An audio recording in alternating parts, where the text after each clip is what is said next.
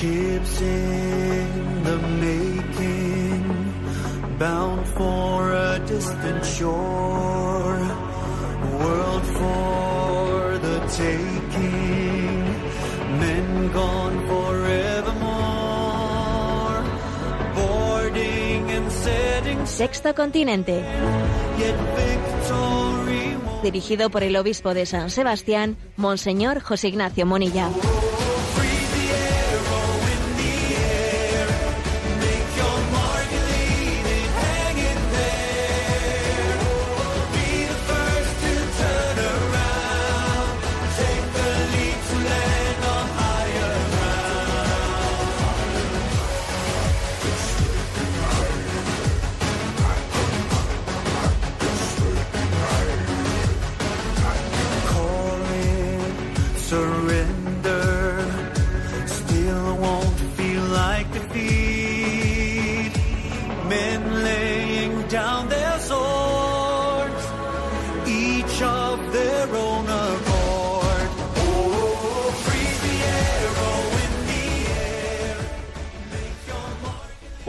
Saludo a todos los oyentes de Radio María. Un día más, con la gracia del Señor, nos disponemos a realizar este programa llamado Sexto Continente, que lunes y viernes de 8 a 9 de la mañana, una hora menos en las Islas Canarias, realizamos en directo aquí en Radio María España.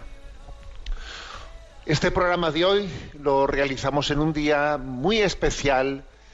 Ayer celebrábamos la solemnidad de Pentecostés, pedimos como mendigos del Espíritu los dones del Espíritu Santo para su iglesia y hoy al día siguiente celebramos por iniciativa hace pocos años del Papa Francisco la memoria de Santa María, Madre de la Iglesia. Sí, es, eh, es perfecto.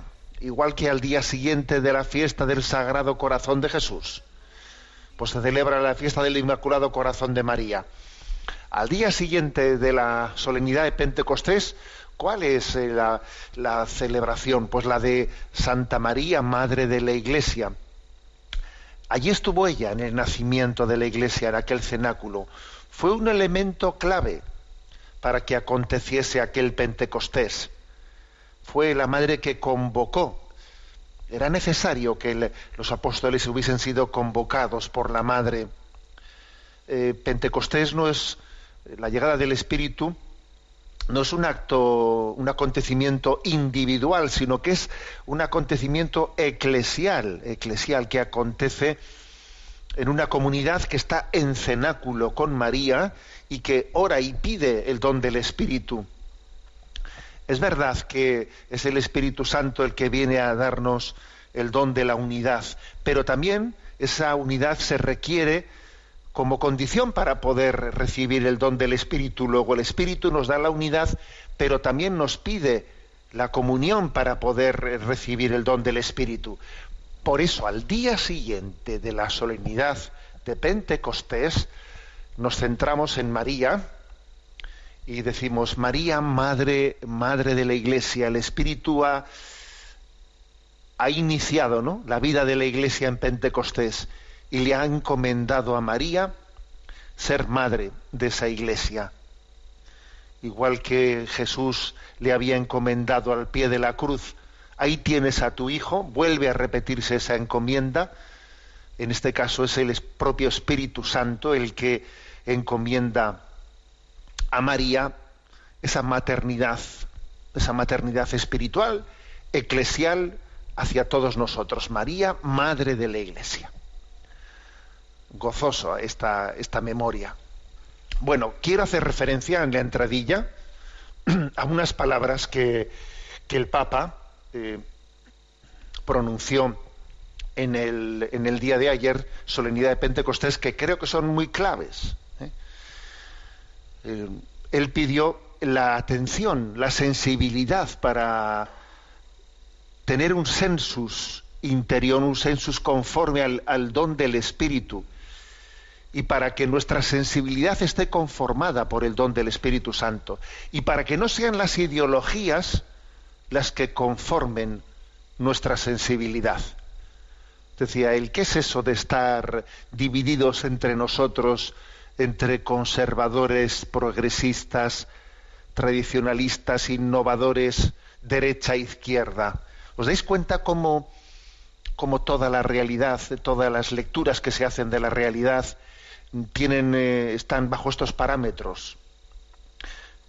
Es, que es inevitable, es que es una cosa que es mm, está totalmente presente. Yo mismo puedo decir, cada vez que te pones delante de un micrófono de un periodista, enseguida, bueno, pero usted es eh, conservador, ¿no? Usted es del ala conservadora, pero, pero, pero ¿qué esquemas son esos que inevitablemente eh, nos están impidiendo ver la realidad con los ojos del espíritu?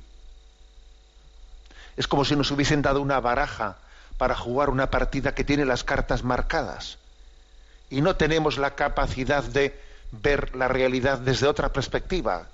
Y esa otra perspectiva es la del don del Espíritu. ¿Mm?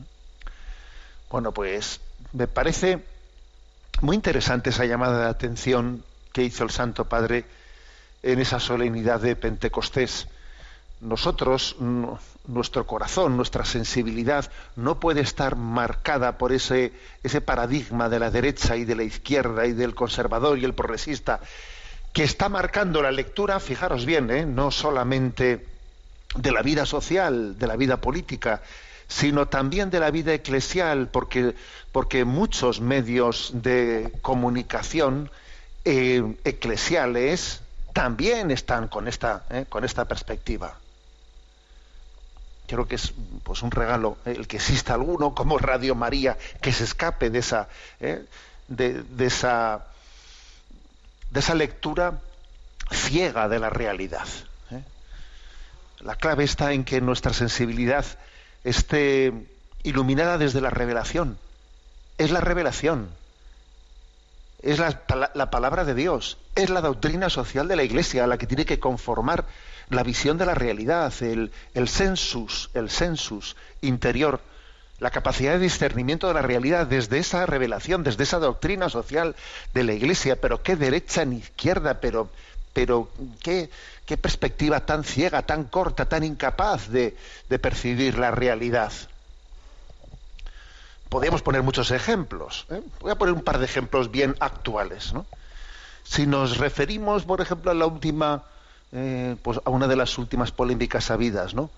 en Alemania con respecto a la bendición, a, ese acto contestatario eh, convocado en Alemania, contestatario contra la disposición que la doctrina, que la Congregación para la Doctrina de la Fe pues eh, publicó diciendo que era absolutamente contrario a la tradición de a la tradición de la Iglesia, no pues el que se pudiese eh, el que alguien pretendiese hacer una bendición de parejas homosexuales. Obviamente no podía decir otra cosa, porque el mismo Papa Francisco en Amoris en Amoris Leticia dice explícitamente que no existe ni siquiera una analogía remota, no, se puede, establecer ni siquiera remotamente una analogía entre una relación homosexual y lo que es el amor, el amor entre el hombre y la mujer, ¿no? Bueno, pues es que obviamente mm, el, rechazo de la posibilidad de hacer una bendición de, de, parejas homosexuales es algo que desde la revelación de la Sagrada Escritura, de la, de la tradición de la Iglesia, etcétera, pues es algo indudable, ¿no? Bueno, si, si, esa iluminación de la realidad eh, no, se, no se vive desde ese sensus, ¿no? desde ese sensus de la revelación y de la tradición, inevitablemente la lectura es no, los progresistas están a favor y los conservadores están en contra. Pero, pero, pero, ¿qué lectura es esa? ¿Pero qué progresista? ¿Pero qué conservador? ¿Por qué confundimos el progresismo, el conservadurismo con la antropología? ¿Pero qué? ¿Pero la antropología es conservadora o es progresista? ¿Pero es que acaso la antropología, eh, hombre y mujer los creó, eh, va, va, a tener algo que ver con el progresismo, el conservadurismo? ¿Pero qué izquierda y qué derecha? ¿Qué tiene que ver? ¿Qué parámetros totalmente ajenos a la realidad? Son, esos, ¿no? Un ejemplo concreto.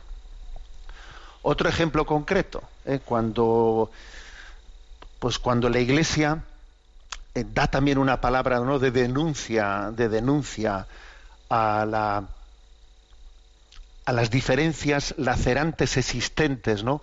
en el progreso social, en la riqueza y la pobreza entre los países y cuando, cuando pone el acento de que detrás de los flujos migratorios, ¿eh?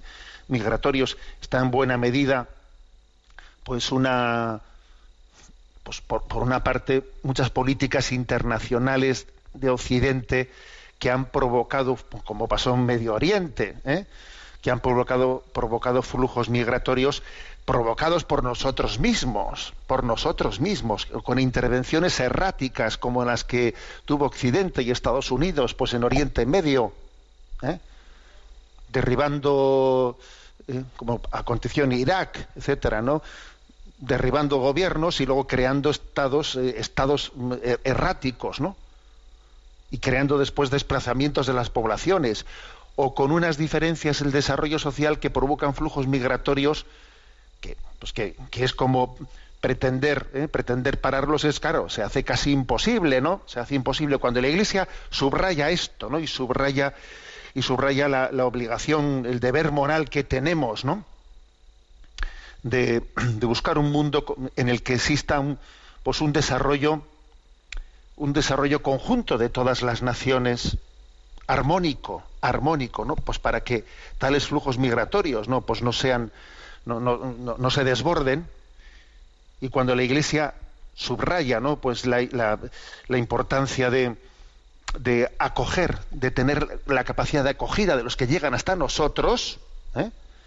Entonces se empieza diciendo, no, porque esto es una, es una, es una visión internacionalista de tipo, eh, de tipo izquierdista, que en el fondo no, con- no está eh, defendiendo el concepto de patria y de nación y el concepto de nuestras fronteras. A ver, a ver, a ver, vamos a ver. ¿Qué tendrá que ver el internacionalismo comunista eh, con, el, sentido de, de nuestra conciencia de formar parte eh, de una gran familia en la que Dios nos ha creado.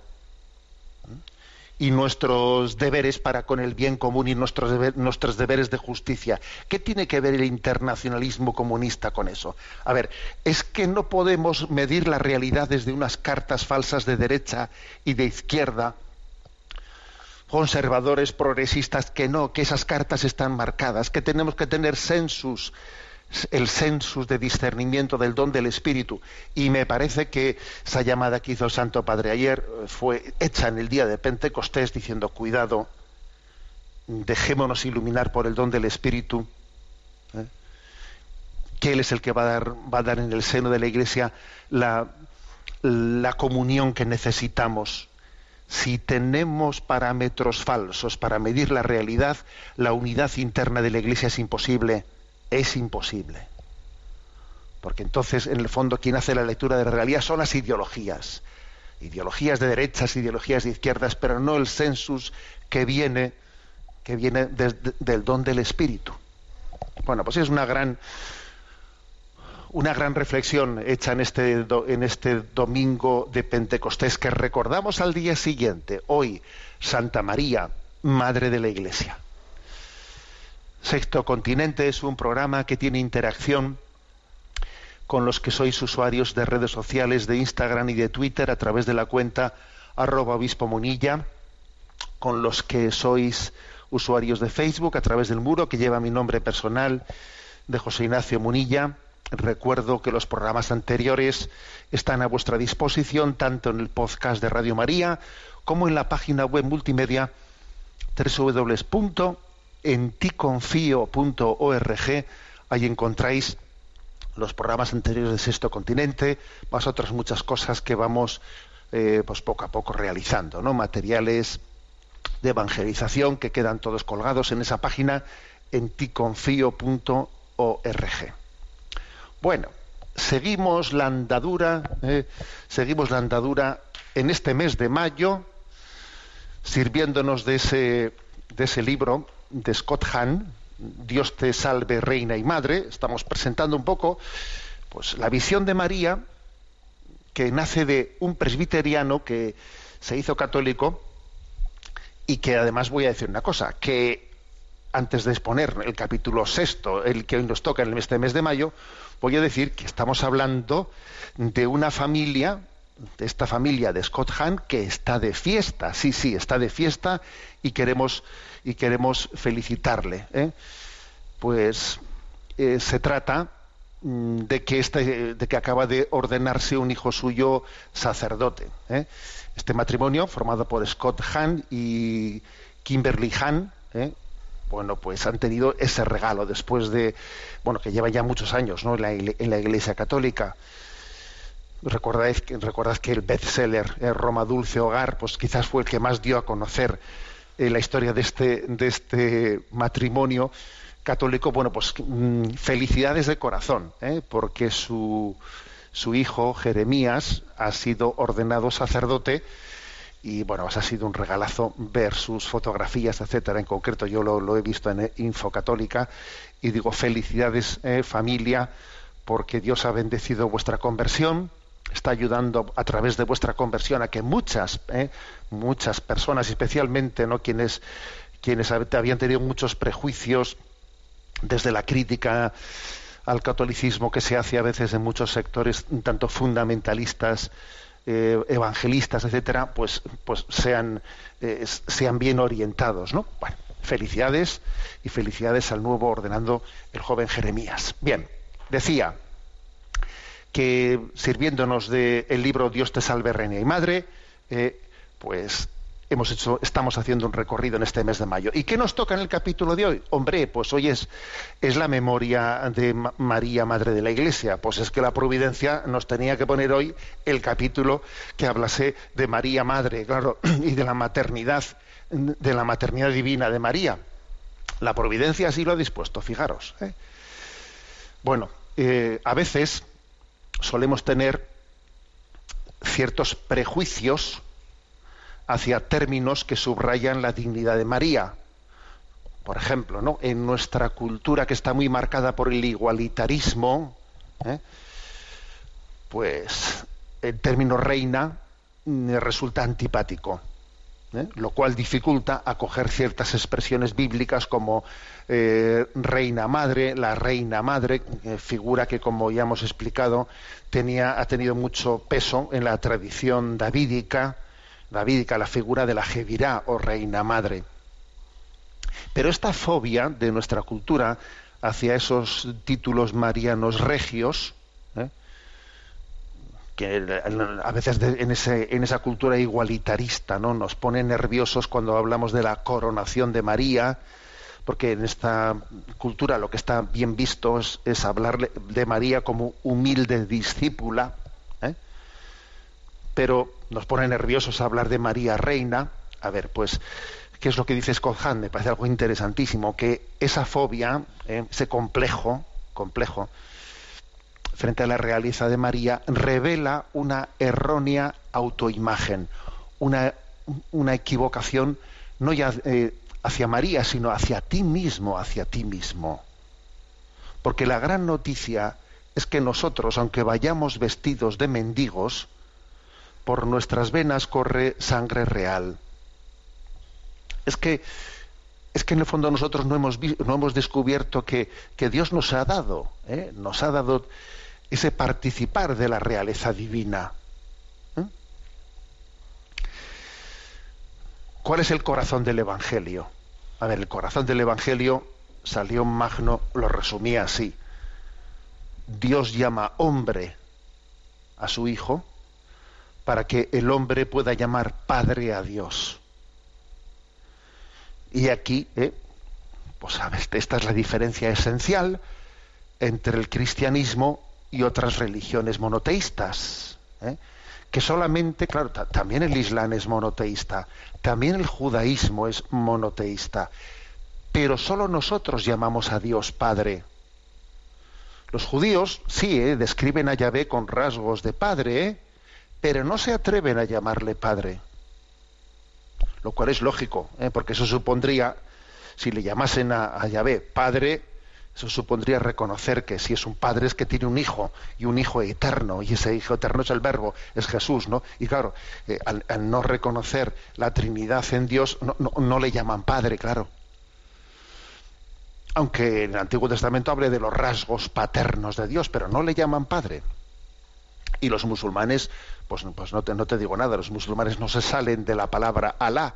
O sea, es decir, que es que dentro de las religiones monoteístas, solo nosotros, solo el cristianismo, ha recibido esa culminación de la revelación de llamarle a Dios Padre. Lo más, lo, más, lo supremo ¿eh? del Evangelio es esto. Es la divinización del hombre, mirar qué amor nos ha dado el Padre para llamarnos hijos de Dios, y lo somos. No es que le llamemos Padre, no, es que supone que a nosotros nos ha hecho hijos. Para poderle llamar Padre, es que a nosotros nos ha hecho hijos, de alguna manera nos ha divinizado, nos ha hecho hijos de Dios. Así pues, la salvación que viene a traer Jesús, el Salvador, no es sólo el rescatarnos del pecado, sino el elevarnos a la filiación divina. Si, a ver si me explico con esto. Si la redención hubiese consistido solamente en el perdón de los pecados y no, en la elevación a la filiación divina, entonces la importancia del papel de María no sería tan grande. Pero es que se trata de que Dios comparte con nosotros la filiación divina. Y resulta que en María, por obra del Espíritu Santo, Dios se hizo hombre. Y nosotros en María, por obra del Espíritu Santo, también nos hacemos hermanos en Cristo. O sea, que es que eh, María ha sido clave en ese compartir la filiación divina de Dios con nosotros. Fijaros, hay en, en griego el término hermano, hermano, se dice adelfos, adelfos, ¿no? Que significa literalmente del mismo seno, del mismo seno. Bueno, nosotros somos adelfos con Jesús.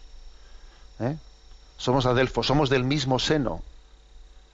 O sea, del seno de María, que nació Jesús, también hemos nacido nosotros del seno de María. Es esa maternidad de María, que por cierto, hoy estamos celebrando, María, Madre de la Iglesia, claro, eh, viene de aquí, de ese plan de Dios, o sea, de, ese designio de Dios de divinizar al hombre, de, que la filiación divina de Jesús pues no- nos integre a nosotros, ¿no? Y somos adelfos, es decir, del mismo seno. Jesús fue engendrado en el seno, por obra del Espíritu Santo, en el seno de, la- de María, ¿no? También nosotros hemos recibido ese don en el seno de María. Nos sentimos originarios del seno de la Virgen María. Somos llamados en un sentido espiritual y místico hijos de María, lo cual aconteció al mismo tiempo que nos hacíamos hijos de Dios. Al mismo tiempo que nos hacíamos hijos de Dios, nos hacíamos hijos de María. Tenemos madre común con Jesucristo. Es impresionante, ¿no? El descubrir dónde está aquí el meollo, eh, el meollo de la espiritualidad católica. ¿eh? El meollo. Bueno, dicho esto, que fijaros lo que he dicho, ¿eh? O sea, he dicho algo, he insistido que, claro, que el papel tan importante que tiene María está ligado al hecho de que la redención consistiese no solo en perdonarnos los pecados, sino en elevarnos a la condición filial. Pero claro, esa condición filial que nosotros compartimos de somos hijos en el Hijo, hijos en el Hijo, eso está muy ligado a María, porque, porque es que, claro, ella es la que nos introduce eh, en esa filiación divina, al mismo tiempo que Jesús llamaba, que Jesús tomaba a María como madre, era madre. Jesús, fíjate, podía decir a Yahvé, Abba, y a María al mismo tiempo que a María le decía mamá, amá. Bueno, a nosotros en el momento de que recibimos la adopción filial nos pasa lo mismo, que al mismo tiempo que decimos Abba, a Yahvé le decimos mamá, a María, porque participamos de ese, de ese mismo misterio por el que Jesucristo ha venido a nosotros. ¿eh? Bueno, y ahora, y ahora que María está en el cielo, dice Scott Hahn, ¿eh? bueno, y ahora que está en el cielo, ¿qué hace? Digamos, ¿cuál es el quehacer de, de María, no? Una pregunta, ¿no? Como muy práctica. ¿Qué hace María en el cielo? Como nueva Eva, madre de los vivientes, cuida maternalmente de la iglesia, es madre de la iglesia, del resto de sus descendientes, como dice Apocalipsis 12, 17. Ha ido a cuidar al resto de los descendientes, ¿no? Cuidó de Jesús y ahora cuida del resto, ¿no? Es curioso que esa mujer del capítulo 12 del Apocalipsis se presenta una mujer vestida de sol. Estaba encinta, está encinta, está embarazada, con dolores de parto. En su seno estamos siendo engendrados. Claro. ¿Por, qué la representa el Apocalipsis encinta? Bueno, pues porque, porque es que está, em- está embarazada de nosotros y tiene esos dolores de parto propios de darnos a luz, a luz al pie de la cruz de Jesús para, para la vida eterna, ¿no? Y entonces, ¿qué hace María en el cielo? Pues bueno, por eso la Iglesia la invoca como abogada, auxiliadora, socorro, mediadora. Esto tiene tiene to- toda una iluminación, ¿no? Hay que superar, hay que superar. Claro, Scott Hahn dice en su libro lo que a él le costó la batalla interior que tuvo para eh, integrar esta visión con algunos, eh, algunas citas, eh, algunas citas, especialmente primera Timoteo 2.5, que dice hay un único mediador entre Dios y el hombre. Ah, bueno, entonces si, si hay un único mediador entre Dios y el hombre, que es Jesucristo, entonces a María no se le puede decir que es mediadora. Entonces cuenta, cuenta Scott Hahn como para él, eh, pues que nació no pues en la iglesia eh, presbiteriana, eso fue pues un- un tormento, ¿no? Hasta que dice él, hasta que me di cuenta que es que la Sagrada Escritura hay que leerla no entresacando un versículo de una manera descontextualizada, sino hay que leerla en su integridad, ¿no? E iluminando unos textos con los otros. Porque al mismo tiempo que San Pablo dice hay un, un único mediador entre Dios y el hombre, que es Cristo Jesús, el mismo San Pablo dice somos cooperadores de Dios. Oye, pues si somos cooperadores de Dios, si nosotros, pobres pecadores, ¿no? Somos cooperadores de Dios, no lo va a ser María, a quien confió amamantar con su propia leche a su hijo, le confió que le cantase para dormirse por las noches, fíjate a María, ¿no? Como cuida, de, como cuida del Hijo de Dios, le acompaña en todo su crecimiento, su adolescencia, le acompaña hasta el mismo momento de la cruz. ¿Puede haber una colaboración más íntima con Dios que la que hizo María? Entonces, ¿qué lío nos vamos a montar ahí que, que si María no es... A ver, si dice San Pablo que nosotros somos colaboradores, no lo va a ser María. Y dice Scott Hahn que un texto clave para superar esos prejuicios para él, pues fue también el texto de San Pablo, Colosenses 1.24, completo en mi carne lo que falta a la pasión de Cristo. O sea, que es que, que Dios, que Jesús mismo ha querido que colaboremos con Él, ¿no? Participando en esa, en esa pasión. Completo en mi carne lo que falta a la pasión de Cristo. Obviamente no quiere decir que Jesucristo no redimió suficientemente a la humanidad y que tengo que venir yo para completar la redención de Cristo por Dios. ¿Cómo vas a hacer esa lectura? Pero Dios ha querido integrar nuestra vida en esa redención.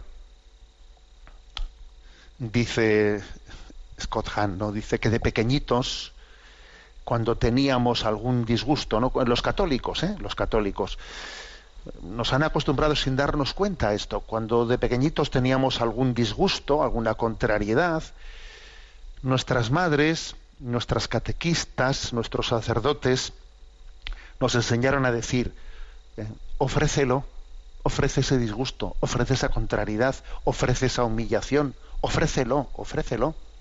He aquí la clave de ese misterio ¿eh? de corredención de María y nuestro, y nuestro.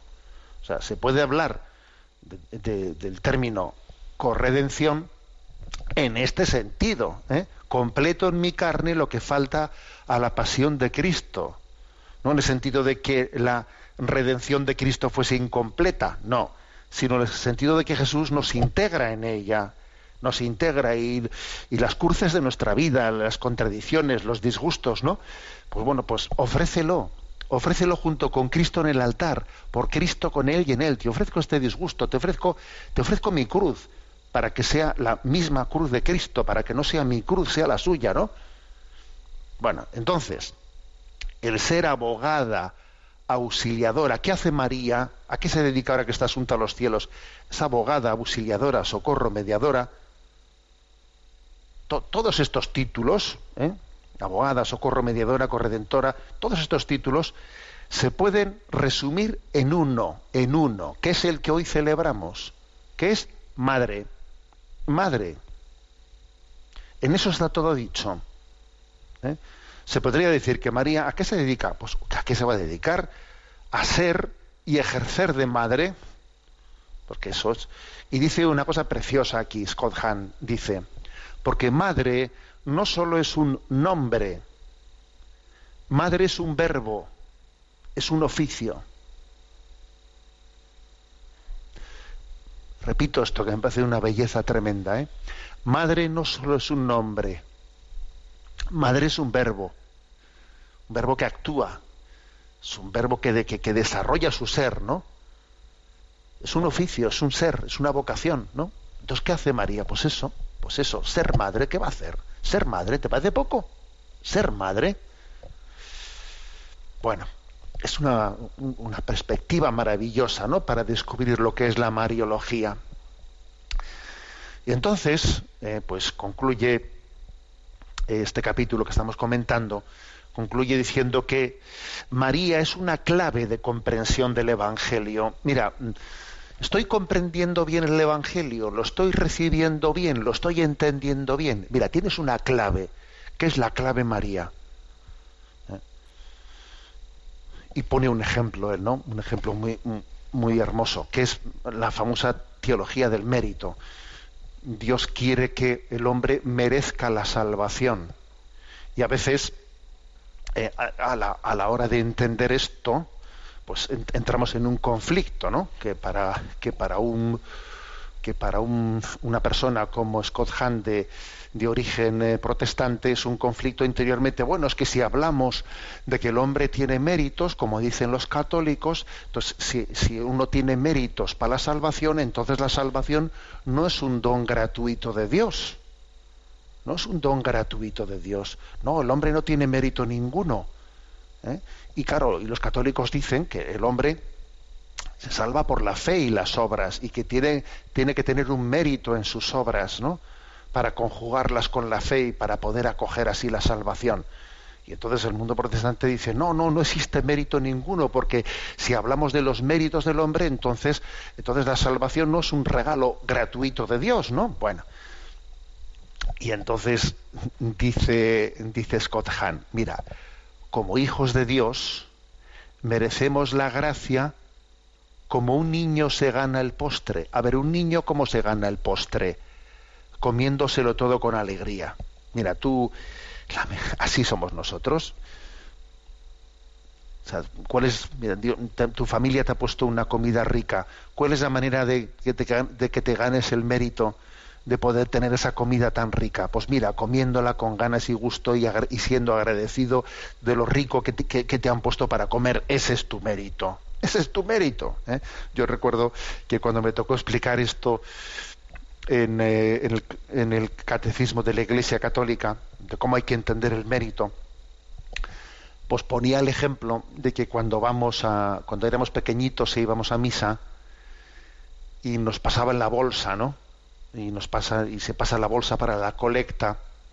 Entonces, eh, cuando se acercaba la bolsa, nuestros padres nos daban una moneda, te la ponían en tus manos para que tú la metieses en la bolsa.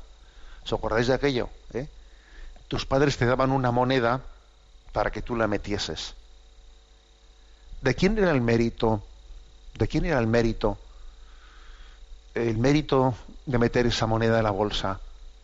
Alguno diría, hombre, el mérito es del padre, que es el que te ha dado, te ha dado la, moneda para que tú la metas. Sí, sí, pero también el mérito es tuyo, porque, porque tu padre ha querido que tú también eh, participes en ese meter la moneda en la bolsa.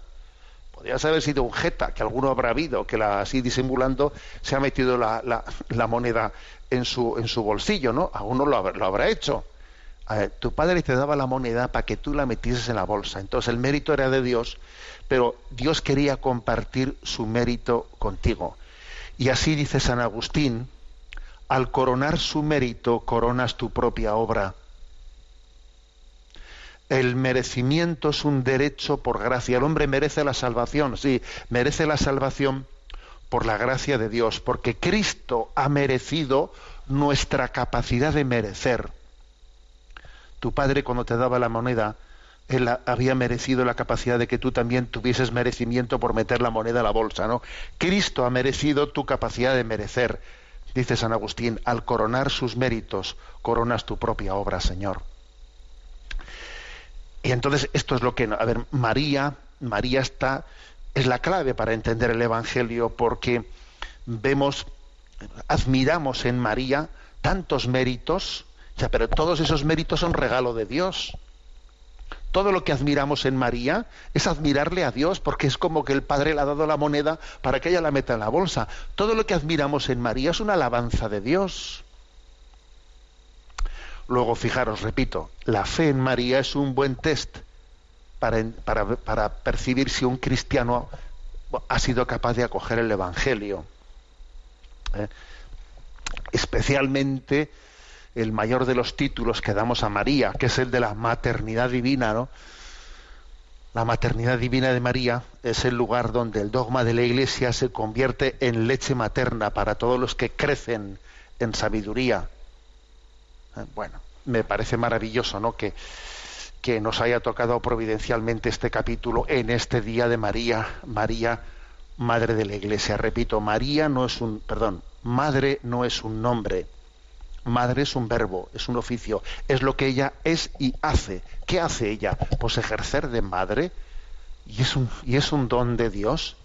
Y es un mérito suyo, vaya que sí es un mérito suyo, pero es un mérito que Dios le ha dado merecer. Todo es gracia, todo es don. Hasta el poder tener méritos también forma parte del don de Dios que, que vemos en María, ¿no? Y con el que alabamos a Dios al ver la obra de santidad que ha hecho en María. Vamos a tener nuestro momento de, oración en este canto a María, nuestra Madre, en este día de la memoria de Santa María, Madre de la Iglesia.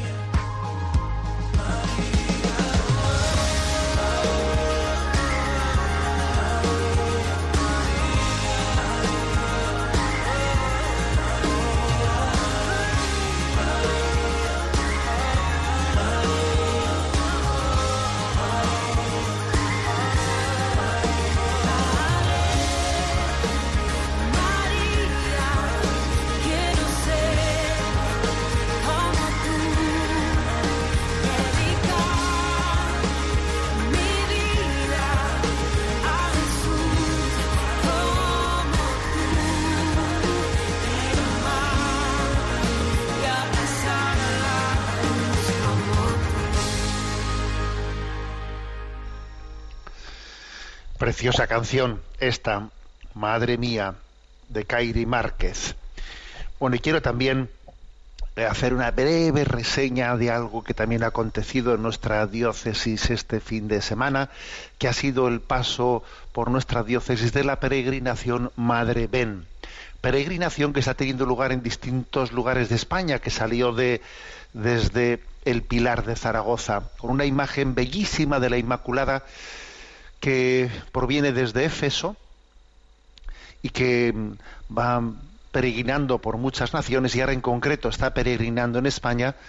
En Guipúzcoa, en nuestra diócesis, entró desde Navarra y ha, mm, pues, pasado por los municipios de Ataun, Ordicia, eh, Zumárraga, Loyola. Yo pude celebrar la misa en Loyola, en el santuario de Loyola. Además también en el inicio del quinto centenario de la conversión de San Ignacio. Señores, voy a decir una cosa. San Ignacio se convirtió en tal día como hoy, lunes de Pascua, hace 500 años. Entonces el lunes de Pascua era el 20 de mayo, ¿eh? pero hoy, ¿eh? pero litúrgicamente era el lunes de Pascua. Bueno, 500 años se cumplen hoy ¿eh? De esa conversión de San Ignacio y se ha iniciado, se ha iniciado el quinto centenario de la conversión de San Ignacio. Bueno, pues esta, esta imagen preciosa de María, Madre Ben, desde Éfeso llegó a Loyola. Allí celebramos el inicio de esos 500 años de la conversión de San Ignacio. Lo tenéis todo para quien quiera verlo. Está en la página web madreben.es. ¿eh? Madreben.es. ¿eh? Bueno, pues ahí, ahí lo tenéis. Y la verdad es que bueno pues es, ha sido un regalazo. Después desde eh, fue por el monte la imagen desde Zumárraga hasta Loyola. Allí pasó una noche con una, una, vigilia en torno a ella hicimos. Y entonces bueno después fue a Vergara. Y desde Vergara ya ha pasado a Vizcaya. Ahora continúa la peregrinación en Vizcaya. Es la peregrinación Madre Ben, que recuerda cómo María pues también se mostró al apóstol Santiago en una circunstancia dura cuando eh, pues estaba siendo tentado no de, de, desesperación porque le parecía que la evangelización no avanzaba y entonces allí María se aparece y, le llena de, de, esperanza ¿no? bueno pues eso es lo que está aconteciendo también con esta peregrinación que se muestra en la iglesia para llenarla de fuerza renovar nuestro deseo de, de peregrinar ¿no? de, continuar la la encomienda de la evangelización que se nos ha hecho. Bien, dicho esto, porque como veis, confluyen las cosas, ¿eh? Tú fíjate, María, Madre de la Iglesia, hoy se cumplen 500 años, ¿no? De, este, de aquel lunes de, de Pentecostés, lunes de Pentecostés, en el que Ignacio de Loyola cae herido en la defensa del castillo de Pamplona, ¿eh?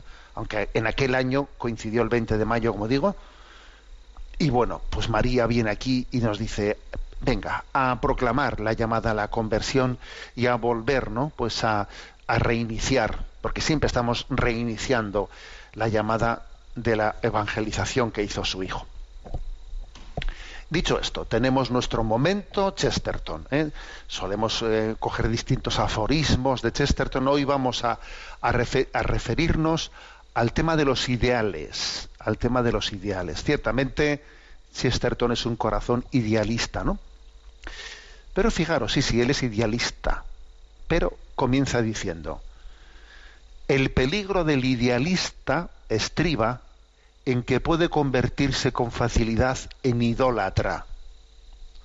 O sea que está muy bien ser idealista, pero cuidado con ser idólatra, porque si nuestro idealismo no tiene a Dios en el centro, fácilmente el, idealismo, el idealista se hace idólatra.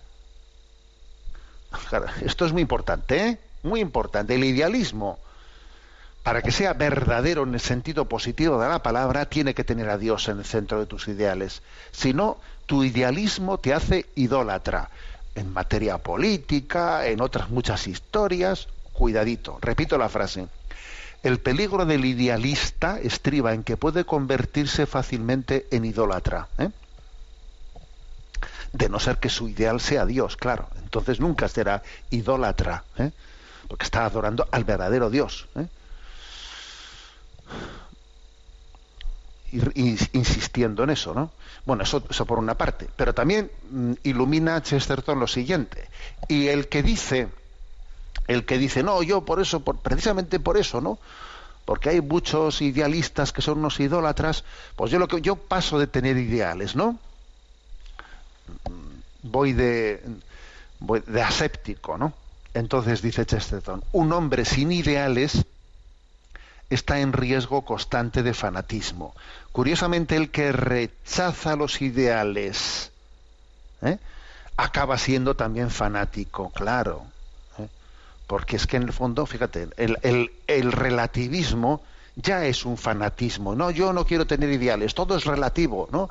No hay, no hay una verdad, no, no hay un ideal por el que haya que apostar en la vida. Yo por lo que apuesto es por el relativismo, ya. Pues eso mismo ya es un fanatismo. Y, y además lo estamos viendo, lo estamos viendo continuamente, que aquellos que, que promulgan ¿eh? un relativismo, finalmente te acaban imponiendo la dictadura del relativismo. Hemos pasado sin solución de continuidad en muy poco tiempo del relativismo a la dictadura del relativismo.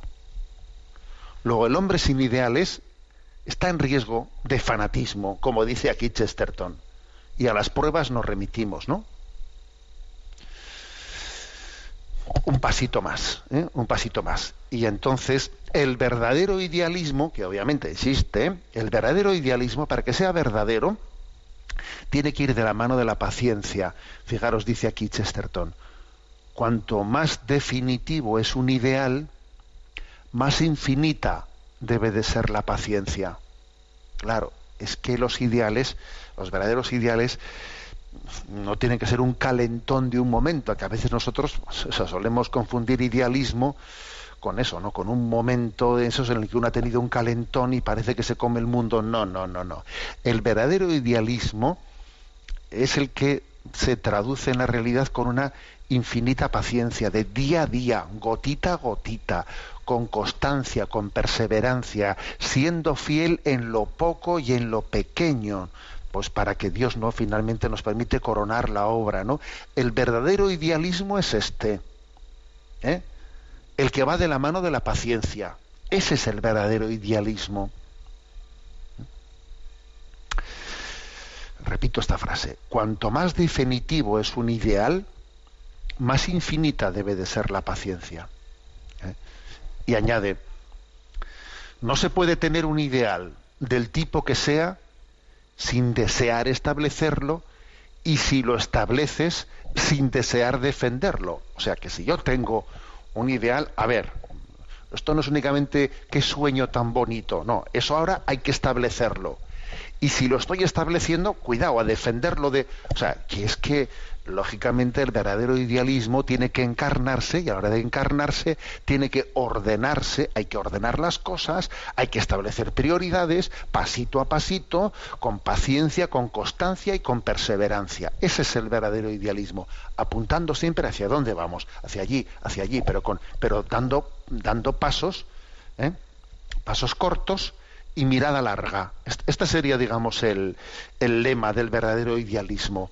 Pasitos cortos y mirada larga.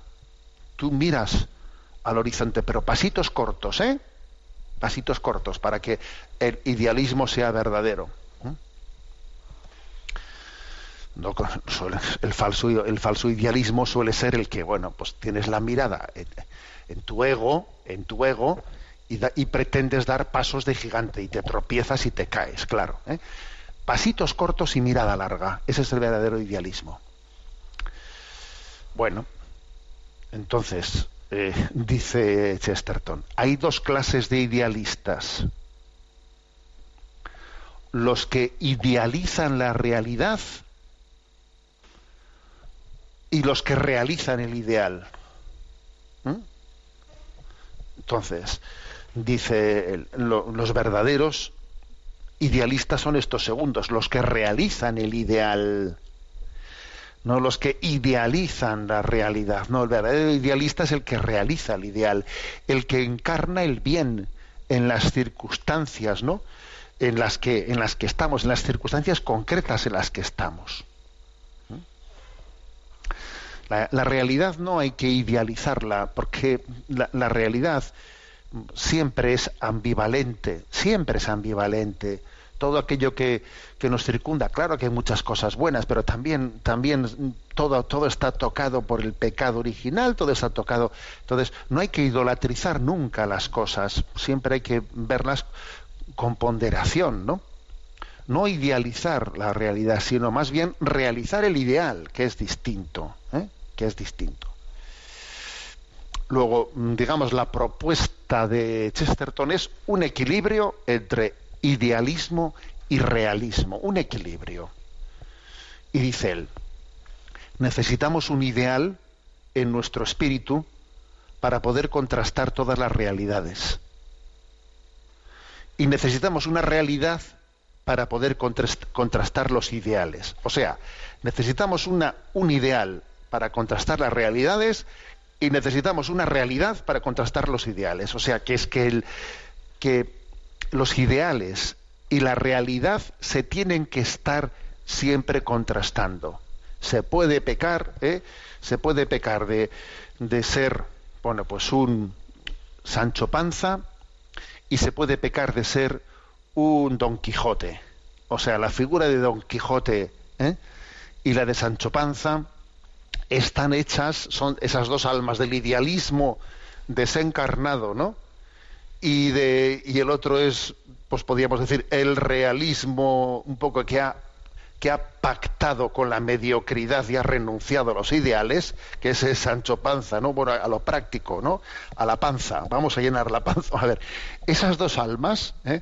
se tienen que mm, se tienen que equilibrar. ¿eh? Y repito la frase, necesitamos un ideal. Sancho Panza necesita un ideal para poder contrastar las realidades. Y Don Quijote necesita una realidad para contrastar los ideales.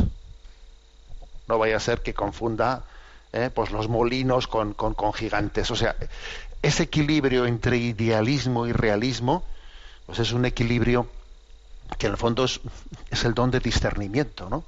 Discernir la realidad, discernir, pues desde, desde la luz del espíritu, pero ojo, mm, pero discernir la realidad, la que con las circunstancias concretas y actuales, la que tienes delante de ti, no la que te gustaría tener, no, no, partiendo de la realidad, es partir de la realidad. Repito lo que he dicho, ¿no? El verdadero idealismo es pasitos cortos y mirada larga. Pasitos cortos y mirada larga, ¿no? ¿Y cuál era el problema de Sancho? Pues que tenía mirada larga, perdón, que, que- que mi- que miraba a sus pies, pero no tenía mirada al, horizonte. Sancho estaba demasiado bajito y no miraba el horizonte. Y el problema de Don Quijote es que sí, miraba el horizonte, pero no ponía los, pies en el suelo. Esas dos almas es importantísimo conjugarlas. Y creo que es hermoso, ¿no? Esta, esta reflexión que nos ayuda a hacer Chesterton. Bueno, tenemos el, tenemos el tiempo cumplido.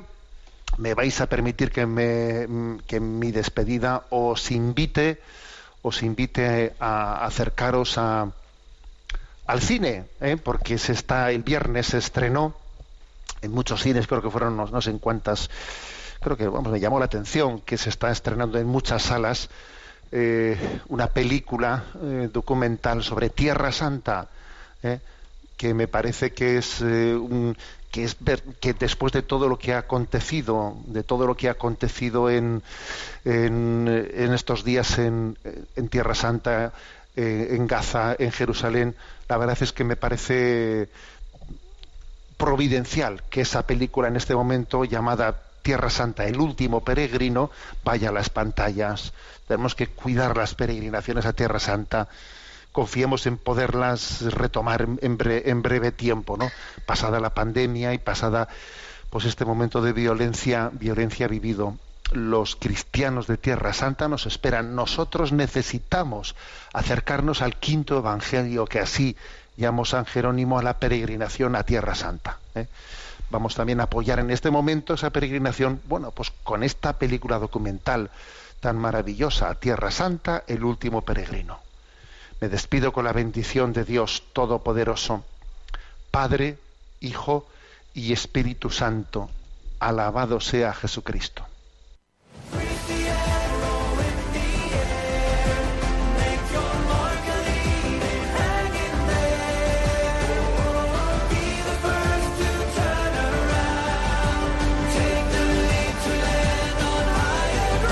Y así finaliza en Radio María, Sexto Continente, un programa dirigido por el obispo de San Sebastián, Monseñor José Ignacio Monilla.